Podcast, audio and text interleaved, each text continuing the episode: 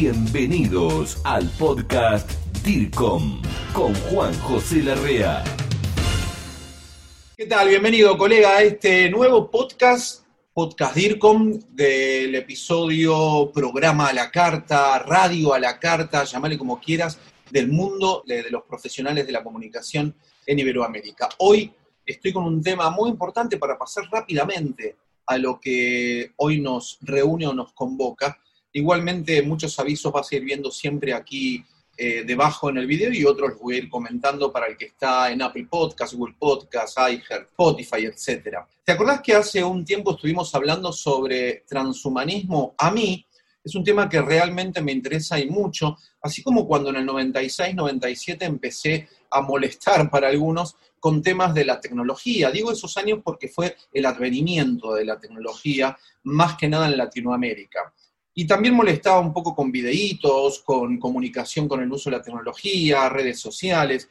Ya desde hace un tiempo me, vengo interesando sobre otro tema que tiene que ver, siempre ligado a la tecnología, que es el transhumanismo. Y hace unas semanas atrás Em, finales del 2020 o principio del 2021, escuchaste una entrevista que le hice a un colega que habla muy bien y es muy interesante todo lo que va proponiendo, que se llama Albert Cortina, que ya en unos segundos te lo voy a presentar. Y hoy quiero hacer una continuidad. Vos te preguntarás por qué.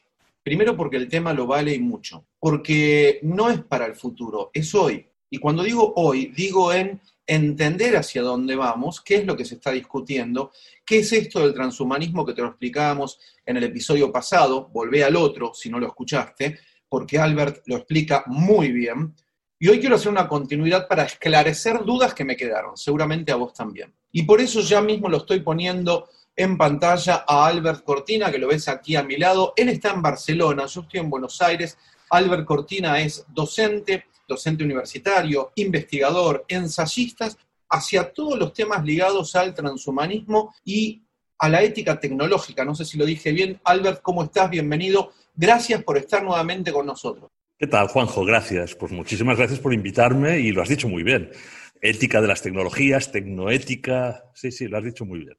Albert, te molestábamos nuevamente e incluso vos te comprometiste y cumpliste en el final del episodio pasado a continuar o a seguir aportándonos conocimiento. De algo que yo respeto, colegas, esto se lo digo a todos los demás, respeto de aquellos colegas que vienen durante años estudiando, analizando el tema, como cuando uno hace un doctorado que nos lleva mucho tiempo ¿no? y sacrificio. Pero Albert viene estudiando esto, proponiendo, eh, proponiendo dudas, proponiendo resoluciones, eh, tratando de dilucidar algunos temas.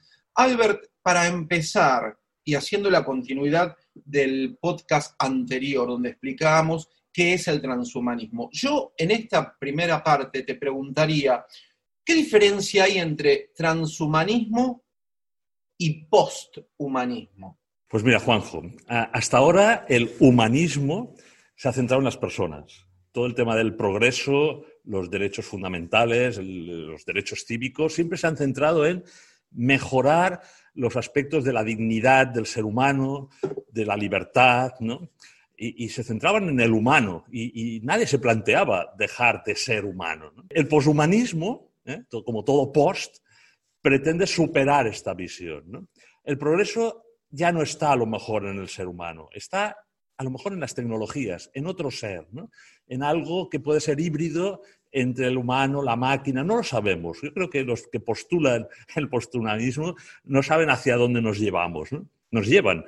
El transhumanismo es la transición eh, entre ese humanismo clásico que hemos estado durante siglos, ¿no? Eh, yo creo que profundizando, hacia algo que eh, le llamamos posthumanismo y que realmente puede derivar en la evolución del ser humano hacia diversas, diversas líneas, dependiendo de eh, las líneas rojas que comentamos el último día, en los que la propia humanidad se autolimite. Si quiere ir más acelerado, ese transhumanismo, esa transición, pues puede ir más rápida y nos puede llevar hacia otro ser, incluso la extinción, extinción del humano, o no, o hacia algo que sea más humano, eh, que aumente capacidades, pero sin dejar ese humanismo que yo creo que es central, al menos yo sabes que lo defiendo, ¿no?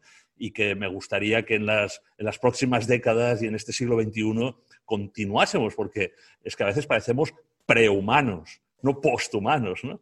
Todavía nos falta mucho, ¿verdad, Juanjo? Se me ocurren muchísimas preguntas y dudas mientras vas hablando, ¿no?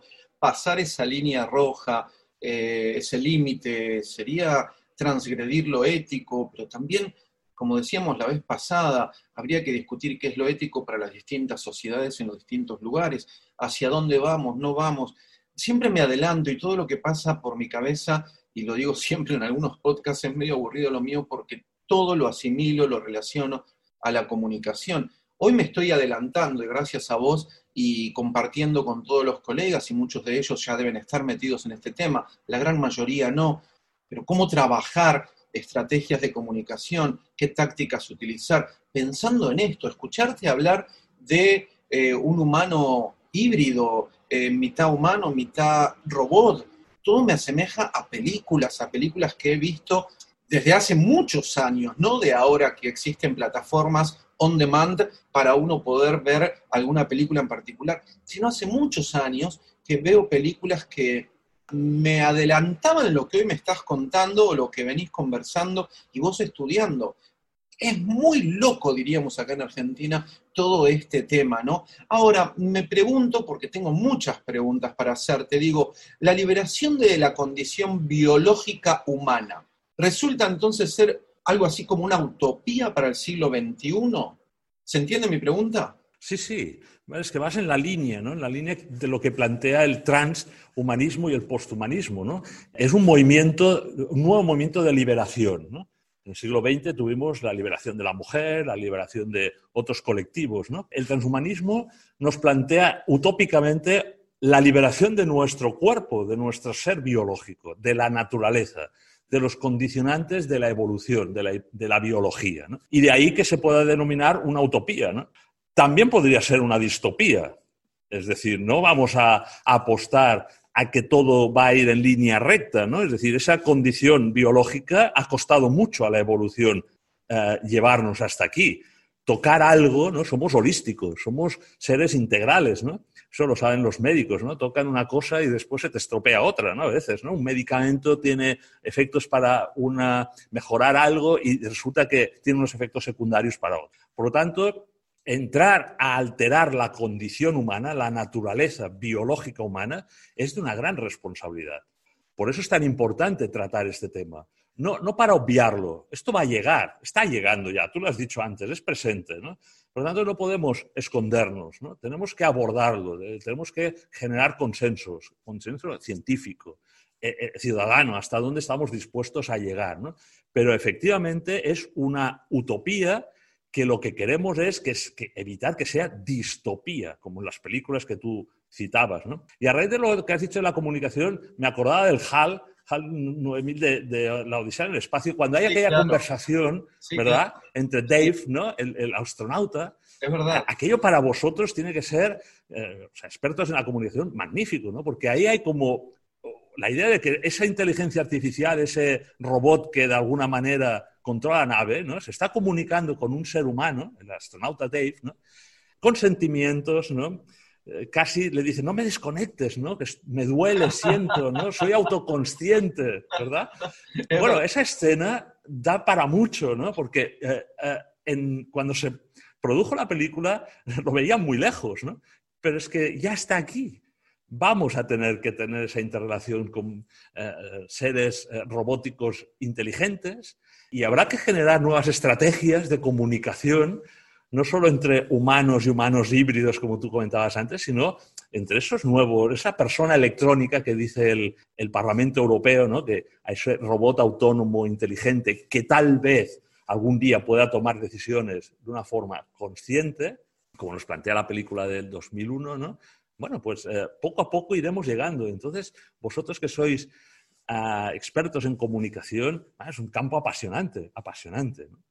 Bueno, por eso un poco lo, proponía y por eso me gustaba esta idea de hacer una segunda entrevista contigo para que de alguna manera el podcast, como las revistas DIRCOM, Revista Cominto, nuestros libros, son todos pertenecientes a Editorial DIRCOM, pero son material de consulta permanente. Entonces, hacerte estas entrevistas, que es la segunda hablando de transhumanismo y ahora ligando el posthumanismo, me encanta para que los colegas lo puedan tener ahí cada vez que lo necesiten.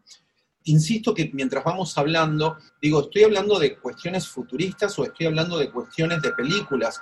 Y esto en realidad hoy no es un podcast que habla del mundo del espectáculo, de Hollywood o de la cinematografía española o argentina. Esto es lo que se está viviendo hoy, nos guste o no, lo querramos mirar o no, como bien vos dijiste hace un momento. Claro que para que llegue a ser muy discutido, porque Albert lo decías en el podcast anterior, se está discutiendo ya, pero seguramente en ámbitos muy reducidos, de personas muy interesadas, ligadas a la materia, estudiosos de esta, pero creo que tiene que tratar de difundirse mucho más para que pase a ser una cuestión de tema, entre comillas, digo, eh, tal vez popular, porque la discusión se va a tener que dar desde un ámbito de lo popular para que después llegue a los establecimientos legislativos, etcétera, y poder avanzar sobre esto. Perdón, poder avanzar sobre esto conscientemente desde una sociedad, porque parte de ella y el mundo científico ya está avanzando, viene avanzando y seguirá haciéndolo. Con esto del transhumanismo que vos, venís eh, comentándonos, explicándonos, eh, desasnándonos algunas dudas, entonces uno de alguna manera podría llegar a pensar que el transhumanismo garantizaría, daría o pretendería que la humanidad alcance una superinteligencia, una superlongevidad. Yo podría estar contento y, estaría como una garantía de ser feliz toda mi vida. Grupo DIRCOM, gestión del conocimiento latinoamericano en comunicación y por expertos latinos. Pues eso es lo que nos vende el transhumanismo. O sea, son los tres superlativos que, que definen muchas veces de una forma... Eh, el transhumanismo es bastante marketing, ¿eh? Piensa que viene de Silicon Valley, de, California, ¿no? de, de, los gurús de las tecnológicas, de las big tecnológicas, ¿no? Y, por tanto saben muy bien sintetizar eh, y no se van por las ramas, ¿no? como a veces los filósofos, los pensadores. Entonces dicen, ¿qué es transhumanismo? Bueno, pues va a ser, como tú has dicho, ¿no? conseguir que la humanidad, eh, con esa hibridación con la, con la máquina, con la inteligencia artificial, consiga tres superlativos, ¿no? la superinteligencia, eh, la superlongevidad y el superbienestar. Claro, fantástico, ¿no? Compro, qué optimista, ¿no? Bueno, ¿qué quieren decir con estas tres cosas? Después habrá que ver eh, hasta dónde llegamos, ¿no? Como dijimos un día, el otro día, ¿no? no todo lo que podamos hacer nos conviene. La superinteligencia es eso, ¿no? En la carrera frente a la inteligencia artificial que rápidamente irá adquiriendo mayores grados de decisión eh, humana, es decir, copiando, imitando la forma en que decidimos los humanos y nos irá de alguna manera sustituyendo en ciertas decisiones, en el trabajo, etcétera. Eh, los transhumanistas dicen, bueno, pues tenemos que ponernos al día, ¿no? Hay que ponerse las pilas. Lo comentábamos el otro día, el mejoramiento humano, ¿no? Para alcanzar una superinteligencia. Ahí hay un debate, si la superinteligencia será los, toda la red neuronal, si tú quieres, del mundo, ¿no? Eh, como si fuese un superordenador, es decir, un ente separado del, del ser humano, ¿no? Fíjate Google, ¿no? Cuando hablamos de la nube, ¿no? Que vamos ahí a adquirir conocimiento, a buscar, ¿no? Bueno, pues algo parecido para, que los que nos escuchen entiendan, ¿no? O sea, un ente artificial, inteligencia artificial, que de alguna manera, bueno, nosotros humanos con nuestra inteligencia vayamos eh, aumentando capacidad, ¿no? hibridando y conectando con esa superinteligencia. Bien, el peligro es que se haga autónoma y que sea la, superinteligencia, hemos dicho lo del HAL, ¿no? de, Odisea en el espacio que sea autónoma. Pero ellos dicen, no, no, pero lo que vamos a querer es que sea el humano el que adquiere esa superinteligencia. Bueno, iremos viendo. ¿no? La superlongevidad. Hombre, a, a quién no le gusta tener una esperanza de vida más larga, ¿no? Hemos pasado de los 50, 70, creo que ahora está en la media en los 80, 85, depende de los países, depende de la renta, depende de las circunstancias ambientales, ¿no? Bueno, bienvenida sea la investigación para prolongar eh, la esperanza de vida y la longevidad, ¿no? Pero claro, hay que preguntarse en qué condiciones. ¿Qué querrá decir prolongar la vida hasta los 200 años? Claro, claro, claro. Claro, si eres rico, fantástico, tienes una calidad de vida todo el día y estás bien de salud. Pero es que tú imagínate una superlongevidad con 30 o 40 años de dependencia, ¿no? Claro, que tengas un Alzheimer, que tengas una enfermedad degenerativa, ¿no? O sea, entonces ellos plantean el tema de desconectarse, ¿no? O sea, hay, hay, un tema también ligado con el derecho a morir, bueno, no, no voy a entrar en este, en este aspecto, pero sí que hay una parte positiva, que es, bueno, vamos a ver cómo mejoramos nuestra longevidad, ¿no? Y hay esa parte utópica de llegar incluso a la inmortalidad. Si quieres, después lo comentamos, la inmortalidad cibernética que ya, ya habíamos hablado. Sí, y entonces al final dicen, bueno, todo esto ¿sí? lo hacemos para la felicidad, el superbienestar, el tercer superlativo. ¿no? Eh, todo esto va a ser porque vamos a, a entrar en una era de abundancia, de, progreso ilimitado, donde toda esta humanidad súper inteligente, súper longeva, pues va a disfrutar de un bienestar material, económico eh, impresionante. ¿no? Bueno, es una utopía, lo hemos dicho, es la nueva utopía del siglo XXI, ¿no? No va a plantear un escenario pesimista, ¿no? Pero claro, entonces dice, bueno, entonces para eso vamos a evitar el sufrimiento gracias a la modificación genética. Vamos a conseguir que todo aquello que hace infeliz al ser humano, las dependencias, ¿no? las adicciones, la agresividad eh, después que te puede comportar problemas, ¿no? Y toda esa herencia genética que nos predispone hacia aspectos de, de nuestra condición humana, de nuestra naturaleza, de la depresión, que nos haga infeliz, dicen ellos, ya no con pastillas, ¿no? O sea, tipo, yo qué sé, mm, ya sabemos, ¿no? O sea, fármacos para... No, no, modificando genéticamente, biomejorando, mejorando biológicamente al ser humano en esas discapacidades que nos hacen sufrir. Hombre, yo creo que es no entender la condición humana, porque precisamente la condición humana es, es mortal y es finita, envejecemos, enfermamos y, y sufrimos. Y esa es la doble cara que tiene hasta ahora, por eso hablan de posthumano porque están diciendo, no, no, es que estamos hablando de otras cosas. O sea, no, no, no, no me estés explicando lo mismo del humanismo, ¿no? ¿no? No estamos hablando del ser humano que envejece, que enferma, que muere, que sufre. No, estamos hablando de un ser posthumano que, que no le pasarán todas estas cosas gracias a las biotecnologías. ¿no? Bueno, ya ves que es una utopía. Es una utopía, pero uno ya tiene miedo de que todas esas cosas sí se pueden llegar a dar, ¿no? Porque como bien decíamos, si hay tantas, tantos temas que las películas han anticipado y hoy estamos hablando de esto, a ver, dos cosas de las cuales mientras te escuchaba hablar me hiciste acordar. Por un lado, digo, bueno, el, ser humano envejece porque sus células eh, se van desgastando. Quizás uno mentalmente quiere hacer cosas que a los 20 o 30 podía, pero a cierta edad, después de los cuarenta y pico, cincuenta y pico, por más que digas yo voy a correr o voy a hacer esto, voy a entrenar, tus propios órganos que se fueron desgastando no te lo permiten. Tal vez la mente sí. Em, ahí es donde digo que te voy a hacer la pregunta después con el tema de la inmortalidad cibernética. Pero antes también comentarte, porque me hacías acordar a cuestiones, nombraste a esta empresa privada que muchos piensan que es sin fines de lucro y está a miles de kilómetros de nosotros, e incide muchísimo en las decisiones y en el saber de las distintas sociedades en el mundo, como lo es Google, que factura más que algunos productos brutos internos, pero, o que reservas en bancos de algunos países. Em, vos es que el, fenómeno Google y lo que estabas hablando, y, me, me, hizo acordar esto de la memoria externa, si se le puede llamar así, qué significa este buscador. Porque hoy los seres humanos, las sociedades, dependientes de un dispositivo móvil y que preguntan em, quién fue el actor principal de la Odisea del Espacio o quién es el segundo que pisó la Luna, enseguida agachamos 45 grados nuestras cabezas y con un dedo o dos dedos le preguntamos a esta memoria que ya se trasladó de acá a acá, ¿no? Porque antes nos acordábamos cientos de números de teléfonos. Hoy, ¿cuántos te acordás? direcciones postales.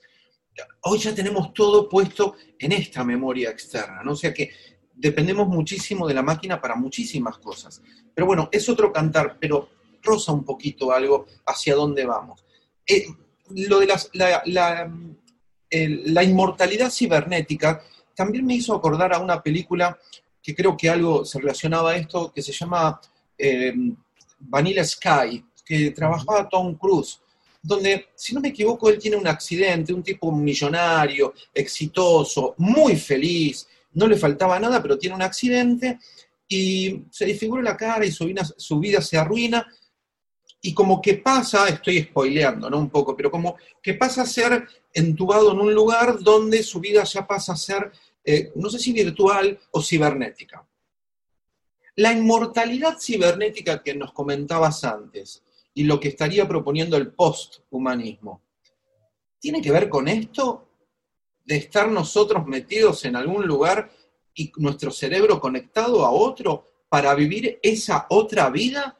¿O la eternidad cibernética es un mix, algo híbrido, donde yo voy a poder salir a correr como me gusta, comer asados, tomar este, eh, un buen trago, etcétera? ¿Qué sería Primero, ¿se puede alcanzar la eternidad cibernética, la inmortalidad cibernética?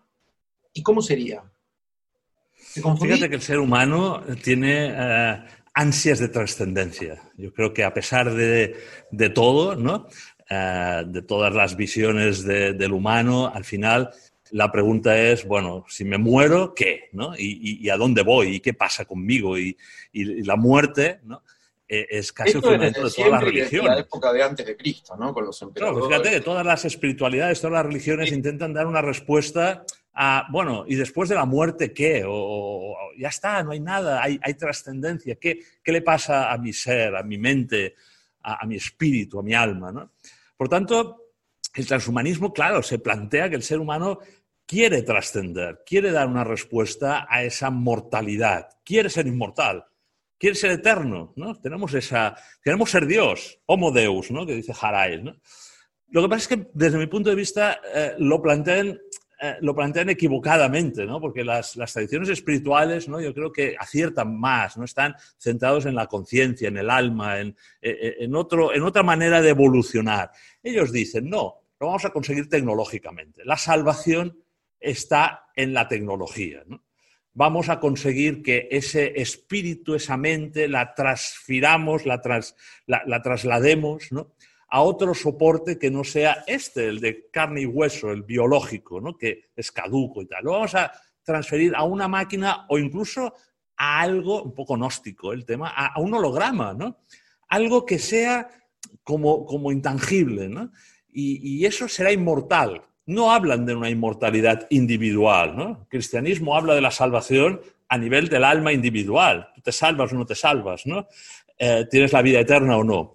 El transhumanismo yo creo que se acerca más a la visión budista, ¿no? Decir, bueno, todo forma parte de una conciencia cósmica, de, un, de, algo conjunto, vas a, a algo, ¿no? Al uno, y lo plantean desde el punto de vista tecnológico. Vamos a conseguir que esa superinteligencia artificial adquiera incluso condición de conciencia artificial. Y nosotros seremos inmortales, cibernéticamente, en la medida en que consigamos transferir lo que somos, ellos creen que está aquí, trasladarlo a, otro, a otro ser, a un robot, a otro soporte, a esa inteligencia artificial.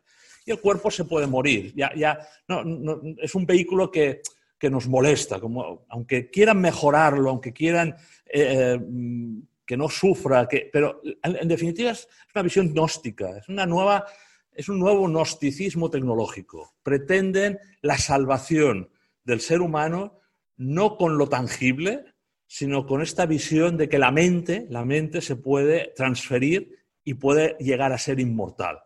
Bueno, es una religión de sustitución.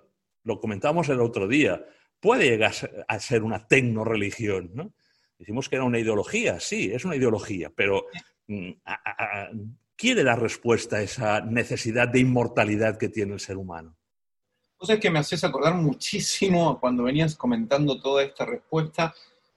no sé si la viste, pero creo que si me lo hizo acordar a mí, a algunos colegas también que en este momento lo están viendo. No sé si viste Matrix, pero sí, claro. la, la, la, uno de Matrix es esto, es eh, la, posible eh, inmortalidad cibernética donde la gente está conectada, manejados por máquinas, y donde todo pasa por lo que decide la máquina en cuanto a uno tiene que obrar, etc. Em, a mí me gustaría en otro podcast, cuando vos tengas tiempo y demás, hablar de las cuestiones éticas, que seguramente de eso eh, tenés mucho porque sos un especialista de las cuestiones éticas tecnológicas o tecnoéticas. Pero para ir terminando, hay una pregunta que me interesa mucho. En esta sociedad que vivimos y con todo lo que venimos hablando, y ojalá puedas tener un espacio para una tercera eh, entrevista, eh, ¿cómo sería la educación en esta sociedad que vivimos hoy que se nos viene para las futuras generaciones? Digo, para nuestros niños, no sé si ya hoy, digo, ¿cómo sería la educación? Y te pregunto, como estudioso del tema, ¿deberían los programas educativos desde las fases iniciales ir incluyendo estas clases de temas como la biotecnología, etcétera? Sí, es una enorme pregunta que todavía no tenemos respuesta, pero que sí que los especialistas en educación se hacen y creo que a veces caen en, la simplificación de la transformación digital. Se creen que eh, adaptarse a esta nueva sociedad biotecnológica es simplemente tener pantallas en las aulas, que los niños tengan una tablet, un ordenador, que se sepan manejar ahora por las plataformas estas online. ¿no? Bueno, esto es un instrumento, es un mecanismo, no cambia, no cambia la mentalidad. Fíjate que los, eh, dicen que los hijos de los gurús y directivos de Silicon Valley no utilizan esas plataformas, estas tablets, hasta muy avanzada edad. ¿no? ¿Por qué?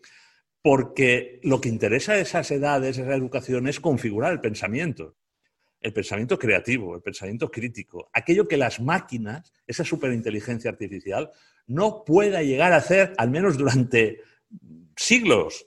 Somos humanos. Es lo que hemos tenido nosotros, ¿no? De nuestras generaciones hacia atrás, que no nos hemos criado ni hemos nacido con esta tecnología, llamarle tabletas, dispositivos, etcétera, y, hemos tenido más, mucho más de pensamiento crítico, mucha más formación por ese lado, ¿o no? Pues ahí están las humanidades y ahí está eh, eh, esa confluencia, ese coliderazgo que deben de tener las ciencias y las tecnologías con las humanidades. Ese, ese proyecto educativo que estamos comentando, ¿no? que tiene que ser ya implementado, no puede ser solo pragmático, no solo enfocado hacia la tecnología. ¿no? Fíjate que casi todo, desde los niveles educativos más primarios hasta la universidad, todo se, proyecta hacia, bueno, cómo utilizar esas herramientas, ¿no? La robótica, la ingeniería de no sé qué, pero y, las consecuencias, y los temas éticos, y, cómo va a servir esto para la comunicación. ¿Qué tienen que decir las ciencias sociales? ¿Qué tiene que decir el humanismo, la filosofía? ¿No? Entonces, ahí se queda como un poco atrás. Hay una gran disrupción y aceleración en la enseñanza, en la enseñanza práctica tecnológica, científica, y en cambio a las ciencias sociales, a la filosofía, al pensamiento, le cuesta dialogar, le cuesta unificar en esa, en esa configuración mental que, ofrece la, educación en un niño ya desde pequeño, para que se favorezca ese espíritu creativo. Si una máquina va a poder componer una sinfonía, si te va a poder pintar eh, un cuadro, mejor que, yo que sé, que Velázquez, ¿no? Eh, eh, configurar una noticia genial. Bueno, ¿qué vamos a hacer los humanos, no? Pues ahí está la educación para saber que en una etapa primera, primera seguramente, bueno, dirigir esas máquinas, ¿no? Pero es que de aquí cuatro días las máquinas serán autónomas.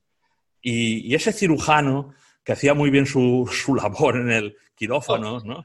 O ese periodista, ¿verdad? que comunicaba muy bien, ¿no? Bueno, pues se tendrá que reinventar. Bueno, pues ahí está la educación para que, y, desde mi punto de vista, las humanidades, el, poder anticiparse a los problemas, el tener una, visión integral de un problema, eso las máquinas, la inteligencia artificial va a, tardar muchísimo, muchísimo. Hay que educar en eso. Y precisamente muchos están educando a utilizar una tablet o a saber cómo funciona un algoritmo. Bueno, es importantísimo, pero lo otro también. Sí, me hace acordar mucho cuando se discutía el hecho de poner o no Internet en las escuelas, ¿viste? En los inicios. Y bueno, se tuvo que discutir y avanzar. Aprendiendo de esa experiencia, ojalá que no tardemos mucho en discutir, le llamo popularmente, o etcétera, estos temas para con nuestra educación, para nuestro futuro, porque mucho tiene que ver en la educación de nuestros niños uh, hoy el día de mañana para con las decisiones que se puedan llegar a tomar, porque van a ser ellos los que van a tomar muchas decisiones el día de mañana, estemos nosotros en esa inmortalidad cibernética o no, pero necesitamos tener, mira lo que voy a decir, humanos preparados eh, por las dudas en este, no sé si enfrentamiento con los robots, no lo sé, qué, locura, ¿no? Ahora, te hago esta última pregunta. Em, ¿cómo, ¿Cómo crees que afecta? Igual lo seguimos discutiendo cuando tengas tiempo en otra entrevista. ¿Cómo crees que afecta esta revolución digital que se está viviendo, que cada vez es más profunda, mm, para con, porque nombraste hace un ratito la comunicación? ¿Cómo afecta entonces esta gran revolución digital para con la comunicación humana, Albert? Bueno, primero que nos entendamos cada uno de nosotros como seres relacionales, ¿no? Que, fíjate que eh, la pandemia nos está aislando, el sistema económico y social nos está aislando. Eh, eh, va en contra de la comunicación, ya no la tecnología, sino la propia configuración de lo que estamos organizando ¿no? en, esta, en este mundo global, ¿no? en este nuevo orden que pretendidamente tiene que ser mejor para el ser humano y que algunas veces vemos como grandes retrocesos, ¿no? porque hay incomunicación, no, no, se, no, no se entiende eh, que el ser humano es un ser relacional, se le aísla, se, se, se, le utiliza entre medio estas pantallas que son muy útiles, estamos comunicándonos muy bien, el móvil nos ha dado grandes oportunidades, eh, las plataformas, genial, ¿no? Pero fíjate la presencialidad cómo se va, cómo va disminuyendo, ¿no? Nos vamos, nos vamos a quedar más incomunicados a través de esa utilización acelerada de las tecnologías, ¿no? Y que la pandemia, repito, pues ha, incrementado, ¿no? Bueno, pues eso yo creo que es un, es un debate para los comunicadores, ¿no? Las personas que, que, estáis dedicados a esto en profundidad, ¿no? Para ver cómo vamos a tener que relacionarnos con las tecnologías para favorecer la relación entre los seres humanos, no solo la información. Tú lo sabes mejor que yo, comunicación no es solo información, no solo transmitir uh, datos, ¿no? que sabes que un poco la transformación digital lo que se centra es en, en, la datificación, en los datos, el big data, los datos. ¿no? Entonces todas las decisiones se toman eh, porque, por eso las tomará una inteligencia artificial, porque es la que maneja mejor los datos. ¿no? Bueno, pero es que en la toma de decisiones ¿no? hay otros aspectos de comunicación personal. ¿no? ¿no? Alguien que está haciendo un negocio, está trabajando, no sé, ¿no? Un, un, servicio profesional. Sí, claro. yo, ¿Verdad? ¿no?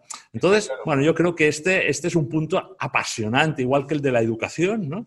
que viene de las humanidades, que viene de las ciencias sociales, ¿no? Sí. y que los especialistas tendréis que poneros bueno, las pilas, ¿no? Igual que los científicos están poniendo muy al frente de comités eh, bioéticos, tecnoéticos, ¿no? Para ver hasta dónde llegar ellos mismos, ¿no? Autorregularse, ¿no? Yo creo que los comunicadores, los eh, enseñantes, los educadores, ¿no? Tenéis que estar al frente, tenemos que estar un poco al frente de, de esta revolución del pensamiento y de la relación entre humanos, ¿no?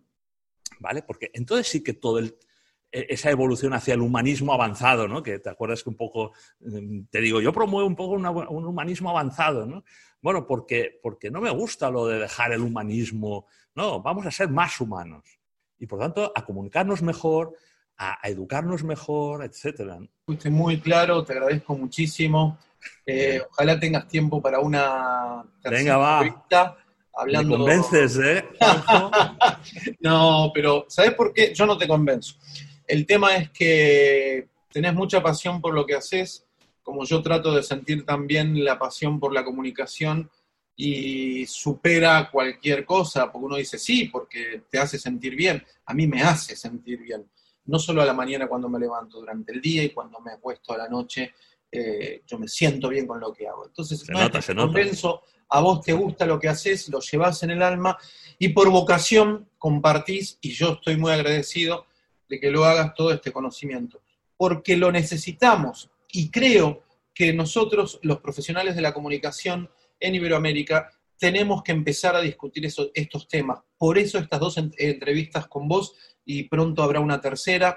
Por eso tenemos que empezar a ponerle el ojo, a ponerle el foco, a concentrarnos, a ver qué sucede, porque va a ser una discusión muy grande y creo que hasta incluso temas que ni se nos ocurren y a vos que sos un gran estudioso quizás te sorprendan posturas, eh, descubrimientos, etcétera, porque como siempre digo, uno es un eterno aprendiz. Albert, te mando un agradecimiento muy grande, un fuerte abrazo DIRCOM y nos vemos pronto allí en Barcelona y yo desde aquí en Buenos Aires, Argentina. Igualmente por darme esta oportunidad de estar hablando contigo y con todos tus seguidores. Gracias. Esto fue el podcast DIRCOM, pasión por la comunicación y la gestión. Grupo DIRCOM. Hablamos de comunicación en español. Hasta la próxima.